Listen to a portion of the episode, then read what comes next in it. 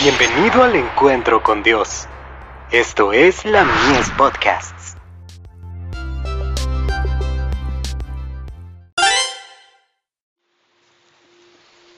Recibiréis poder.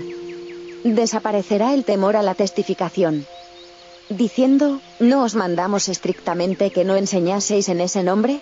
Y ahora habéis llenado a Jerusalén de vuestra doctrina, y queréis echar sobre nosotros la sangre de ese hombre. Respondiendo Pedro y los apóstoles, dijeron, es necesario obedecer a Dios, antes que a los hombres.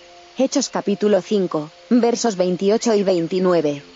Oí que los revestidos de la armadura, proclamaban poderosamente la verdad, con fructíferos resultados. Muchas personas habían estado atadas, algunas esposas por sus consortes, y algunos hijos por sus padres.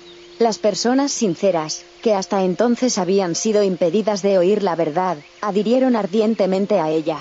Desvanecióse todo temor a los parientes, y solo la verdad les parecía sublime. Habían tenido hambre y sed de la verdad, y ésta les era más preciosa que la vida. Pregunté por la causa de tan profundo cambio, y un ángel me respondió, es la lluvia tardía, el refrigerio de la presencia del Señor, el potente pregón del tercer ángel. Aquellos escogidos tenían gran poder. Dijo el ángel, mirad, vi a los impíos o incrédulos. Estaban todos en gran excitación. El celo y la potencia del pueblo de Dios los había enfurecido. Confusión, por doquiera, dominaba la confusión. Vi que se tomaban medidas contra la hueste que tenía la luz y el poder de Dios.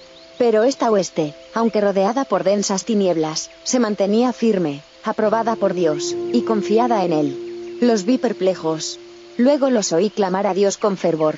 Ni de día ni de noche dejaban de orar. Hágase, Señor, tu voluntad.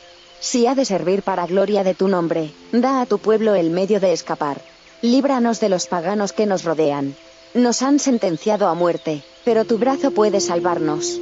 Tales son las palabras que puedo recordar. Todos parecían hondamente convencidos de su insuficiencia, y manifestaban completa sumisión a la voluntad de Dios. Sin embargo, todos sin excepción, como Jacob, oraban y luchaban fervorosamente por su liberación. De Review Angeral. 31 de diciembre de 1857.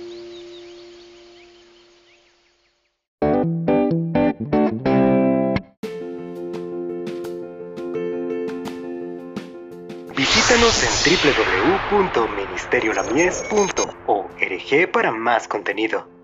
Dios te bendiga.